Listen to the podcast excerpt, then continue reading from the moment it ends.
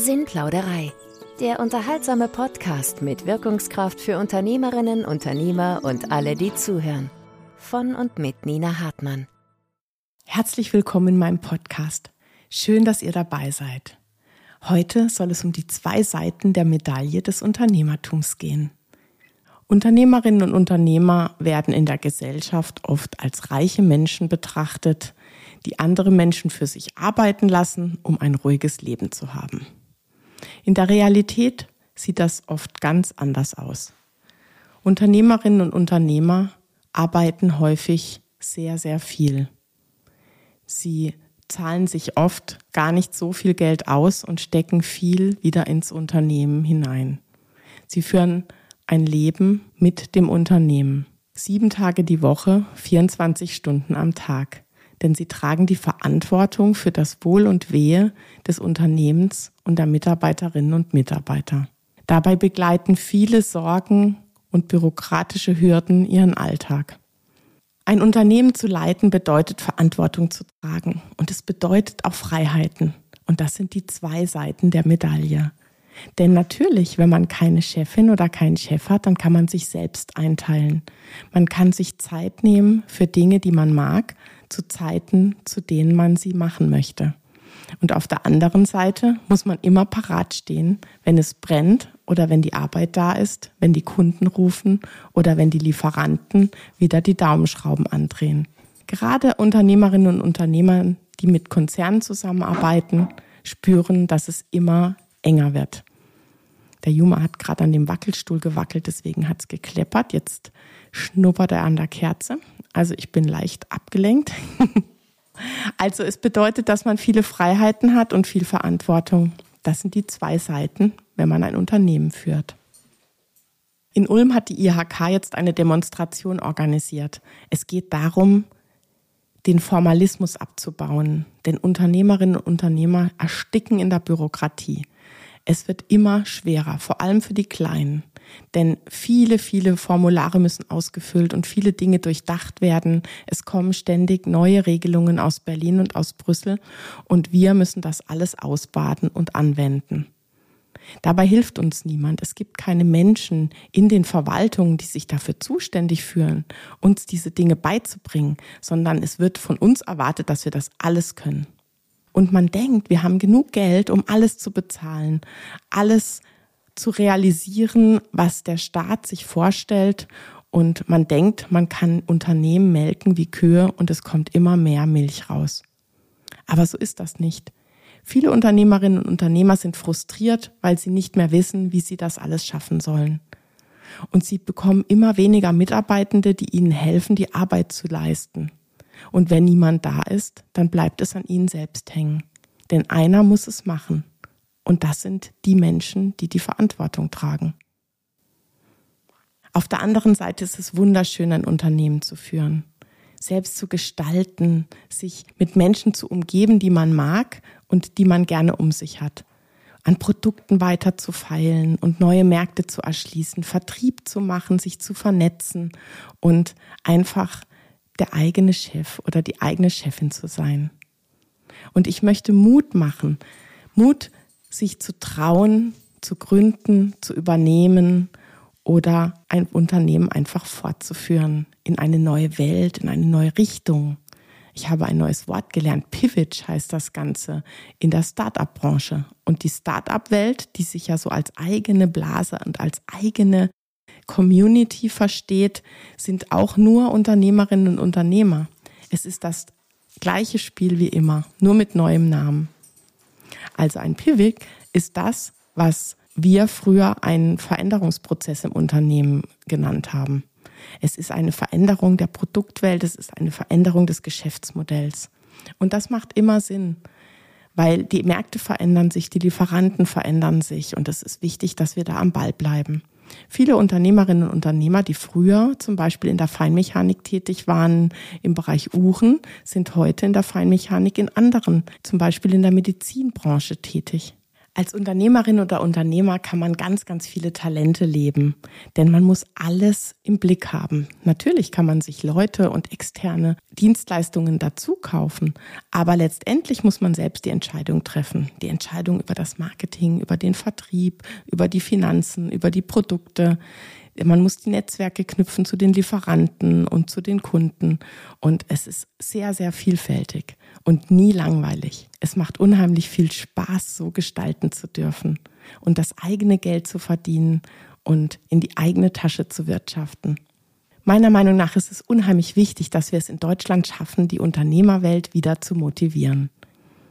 Es gilt, Bürokratiehürden abzubauen und es gilt, eine neue Haltung in Verwaltung und den Repräsentanten dieses Staates herzustellen.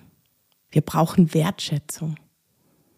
Können wir vielleicht einen ganz anderen Blick auf das Thema Unternehmertum in Deutschland werfen?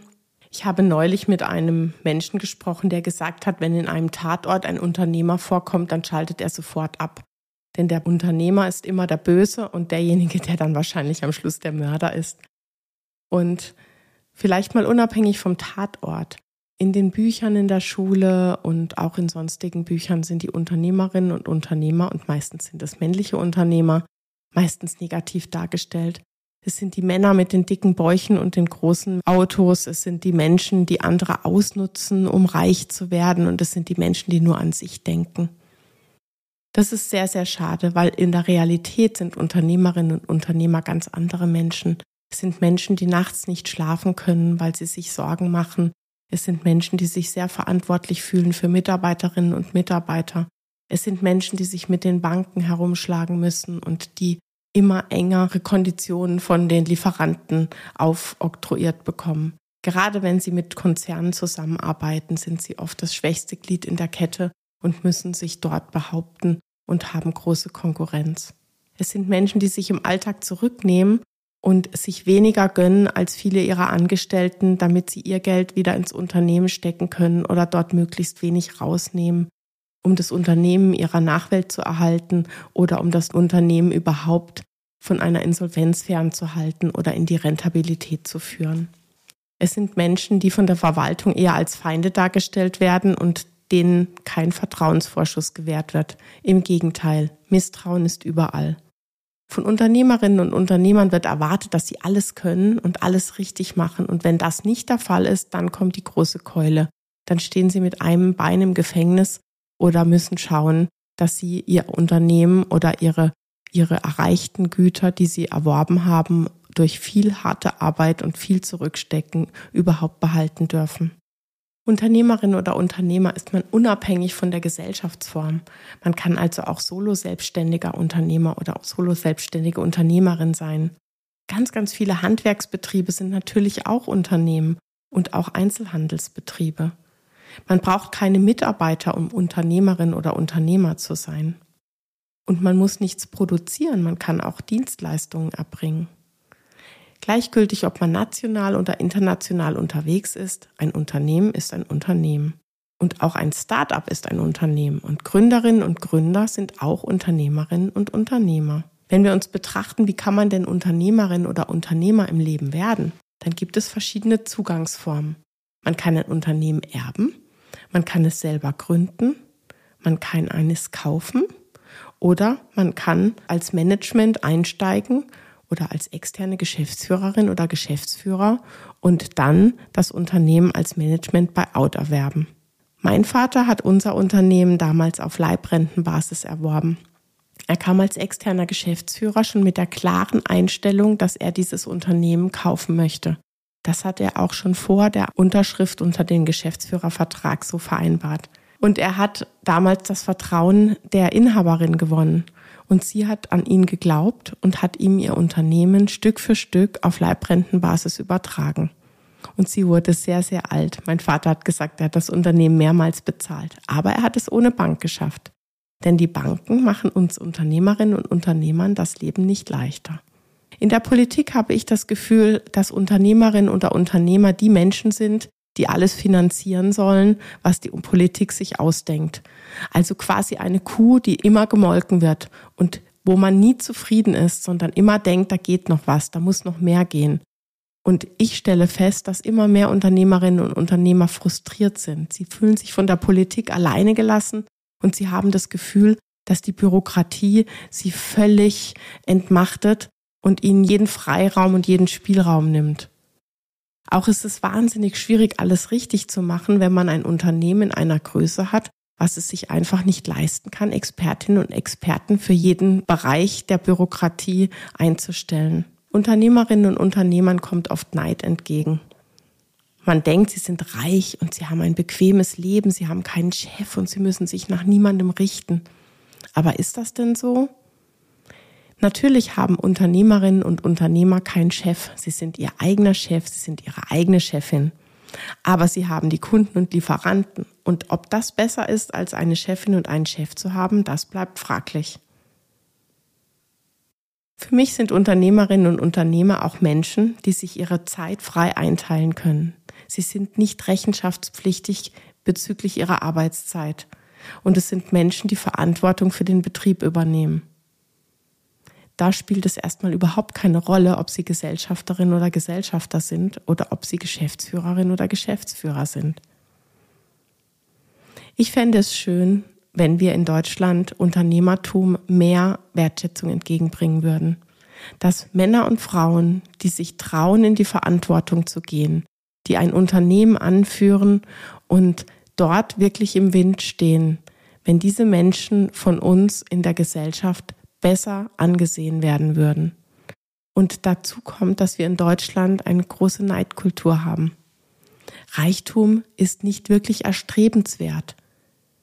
Also es ist nicht erstrebenswert, durch solide, verantwortungsbewusste Arbeit zu Reichtum zu kommen. Ich spreche unheimlich viel mit Unternehmerinnen und Unternehmern, denn ich bin in vielen Verbänden unterwegs und dort hat man diese Gespräche. Und ich spüre und höre immer mehr diese Frustration. Denn Unternehmerinnen und Unternehmer haben das Gefühl, sie können gar nichts mehr richtig machen. Es ist einfach schwierig geworden. Die Europapolitik verkompliziert die Dinge noch zunehmend. Der typische deutsche Mittelstand, den wir hier haben, der unsere, unser Rückgrat bildet, der unsere Wirtschaftskraft darstellt und der so agil ist, weil wir so viele, viele Tausende, Abertausende Unternehmen haben, der stärkt uns. Aber der leidet wirklich. Denn die europäische Politik ist mehr für Konzerne gemacht, für Unternehmen, die riesig sind und die sich für alles Spezialisten und Spezialistinnen leisten können. Aber wir in unseren kleinen mittelständischen Unternehmen, wir können das nicht leisten. Wir als Geschäftsführerinnen und Geschäftsführer, wir müssen alles selber machen, wir müssen alles selber lernen oder uns externe Beratung dazu kaufen. Und wir haben nicht diese Budgets, wir haben nicht diesen Spielraum, um uns dort wirklich auszutoben. Deswegen bedeutet viel Verantwortung für uns auch immer, dass wir immer damit rechnen müssen, Fehler zu machen. Dass wir immer damit rechnen müssen, dass wir Dinge falsch oder unzureichend gemacht haben. Und ich wünsche mir eine Verwaltung, die einen Dienstleistungscharakter hat, eine Verwaltung, die sich hinstellt und uns wertschätzt und dann sagt, ja, wir haben hier eine neue Verordnung. Wenn Sie wollen, dann komme ich vorbei oder Sie kommen vorbei und ich erkläre Ihnen alles. Ich habe einen kleinen Verlag gegründet, gemeinsam mit Miriam Zarte. Und wir haben versucht, eine Umsatzsteuer-ID-Nummer zu bekommen. Ich habe beim Gewerbeamt gesagt bekommen, dass das Finanzamt uns diese Nummer zuteilen wird. Und als ich dann zwei, drei Monate später beim Finanzamt nachgefragt habe, haben sie gesagt, nein, Sie müssen erst eine Elster-Anmeldung machen damit sie die Umsatzsteuer-ID-Nummer zugeteilt bekommen. Ich habe dann als Rechtsanwältin versucht, eine Elster-Anmeldung für eine Gesellschaft bürgerlichen Rechts zu machen. Und ich bin daran gescheitert. Ich habe es nicht alleine hinbekommen, diese hunderte von Fragen zu beantworten, obwohl ich bei bestem Wissen und Gewissen und unter Vorlage aller Dokumente dort gesessen bin und wirklich gedacht habe, ich mache das jetzt. Es hat mich wirklich Überwindung gekostet und ich bin daran gescheitert. Ich habe mir dann eine Steuerspezialistin hinzugezogen und sie hat das ganze Prozedere mit mir durchgespielt. Es kann doch nicht sein, dass man ein mini kleines Gewerbe gründen will und an solchen Hürden als Rechtsanwältin scheitert. Wie sollen das denn andere Menschen machen, die solche Kenntnisse überhaupt nicht haben können? Die Umsatzsteuer-ID-Nummer habe ich dann erst sehr spät bekommen. aber vorher schon die Verpflichtung, die Umsatzsteuervoranmeldung für den Verlag zu machen. Das ist wirklich ein Irrsinn. Dass man die Dienstleistung, die man braucht, um überhaupt Geschäfte machen zu können, vom Staat oder von der Verwaltung nicht bekommt, aber gleichzeitig der Staat und die Verwaltung von einem schon fordert, dass man etwas geben muss. Das ist die falsche Einstellung. Wir müssen da ein Umkehrverhältnis herstellen. Wir müssen es schaffen, dass die Verwaltung lernt und weiß, wer sie bezahlt, dass die Verwaltung weiß, dass die Bürgerinnen und Bürger in diesem Land und die Unternehmerinnen und Unternehmer nur dann alles liefern können, wenn sie auch wissen, was sie tun müssen. Und die Verwaltung hat ihre Daten selbst zu organisieren. Der Staat hat unsere Daten auf so viele Arten und Weisen und schafft es nicht, einen gescheiten Digitalisierungsprozess herzustellen. Aber wir sind doch nicht die Datenlakaien von unserem Staat. Von uns, Unternehmerinnen und Unternehmern, wird erwartet, dass wir uns organisieren und effizient aufstellen. Von uns erwartet es der Markt. Wir sind überhaupt nicht wettbewerbsfähig, wenn wir das nicht schaffen. Aber man lernt die Dinge und man wird auch unterstützt von den Branchenverbänden, von den IHKs und von den überfachlichen Verbänden. Ich spüre da eine große Solidarität untereinander und es macht richtig Spaß, Menschen zu treffen, die gestalten und die etwas bewegen wollen. 2009 haben mein Mann und ich Nepomuk's Kinderwelt in Neuenburg gebaut. Wir haben ein Grundstück gekauft von der Stadt und haben dann ein Gebäude darauf errichten lassen. Und es war irrsinnig. Wenn ich mir vorher vorgestellt hätte, was da alles auf uns zukommt, hätte ich diesen Schritt wahrscheinlich nie gewagt. Aber wir haben uns da durchgekämpft und es war wirklich anstrengend. Wir hatten kleine Kinder zu Hause und wir sind allem nicht gerecht geworden wir hätten uns fünf teilen können. Wir hatten ja noch kein Gebäude. Wir haben daheim im Büro unten im Keller die Bewerbungsgespräche geführt. Wir haben Logos entwickelt. Wir haben einen Bau beaufsichtigt. Wir haben ja Ideen gehabt, wie wir das Ganze gestalten wollen. Wir haben ganz viel bei Mitbewerbern ähm, Gespräche geführt, Kontakte aufgebaut und Netzwerke geknüpft. Und es war eine völlig verrückte Zeit. Und am Anfang war es echt schwierig. Die Kunden hatten riesengroße Ansprüche an uns und wir sind nur geschwommen und geschwommen und hatten das Gefühl, wir haben nie Luft zum Atmen. Wir hatten sieben Tage die Woche auf und mein Mann konnte quasi nie aus dem Gebäude rausgehen, wenn der Betrieb am Laufen war. Denn er ist für die technischen Themen zuständig und es war eigentlich immer etwas kaputt, wenn er auch nur einmal gewagt hat, aus dem Unternehmen rauszugehen. Und wir haben Demut gelernt, denn das Geld liegt nicht auf der Straße und die Menschen sind nicht einfach. Aber es hat uns Spaß gemacht, etwas aufzubauen und es hat uns Spaß gemacht, etwas in die Welt zu bringen, was es vorher nicht gegeben hat. Jedes Jahr fahren 30 Millionen Menschen mit ihrem Auto bei uns an der A5 an unserer Halle vorbei. Und der Stolz, der mich am Anfang erfasst hat, wenn ich dieses Gebäude gesehen habe und diesen Namen Nepomuks Kinderwelt, den wir selbst erfunden haben, der war unfassbar groß. Es ist einfach toll, etwas zu schaffen und etwas zu gestalten und etwas zu bewirken. Und das hat uns unheimlich viel gebracht. Und so etwas wünsche ich euch auch. Also was können wir für ein Fazit ziehen? Meiner Meinung nach ist es für uns als Gesellschaft und für die Wirtschaftskraft von Deutschland unheimlich wichtig, dass wir ganz, ganz viele Unternehmerinnen und Unternehmer haben. Dass sich Menschen trauen, in die Verantwortung zu gehen und Rückgrat haben und dastehen und für ihre Firmen kämpfen. Und gleichzeitig glaube ich, dass es ein wirkliches Umdenken bedarf, wenn wir dieses System in Deutschland erhalten wollen. Wir brauchen Wertschätzung, wir brauchen Bürokratieabbau, wir müssen den Formalismus in dieser Form abschaffen und wir müssen das Misstrauen überwinden. Mit einem großen Vertrauensvorschuss und viel weniger Regulierung hätten wir es alle viel einfacher und es würde einen riesen Kostenapparat sparen. Und wir brauchen eine neue Haltung zu Menschen, die diese Verantwortung annehmen. Unternehmerinnen und Unternehmer, das sind nicht die reichen Leute, die zu Hause sitzen. Das sind die Menschen, die wirklich dastehen mit ihrem Privatvermögen und für ihre Firmen und für ihre Mitarbeiterinnen und Mitarbeiter sich einsetzen Und das Ganze nicht von neun bis fünf, sondern jeden Tag von morgens bis abends. Und gleichzeitig doch Freiheiten haben, zu gestalten und für sich selbst zu wirtschaften. Ich möchte euch Mut machen, sich diesen Schritt zuzutrauen und sich diese Welt anzusehen und Vorurteile abzulegen. Und euch Unternehmerinnen und Unternehmern da draußen wünsche ich ganz viel Erfolg und Kraft dabei. Jetzt kommt Werbung.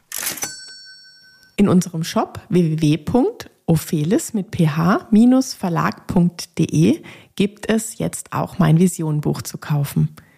Darin geht es um eure Wünsche und Visionen für euer Leben. Durch gezielte Fragen und Beantwortung durch euch kommt ihr an eure geheimen Wünsche und Träume. Ich wünsche euch viel Spaß beim Lesen.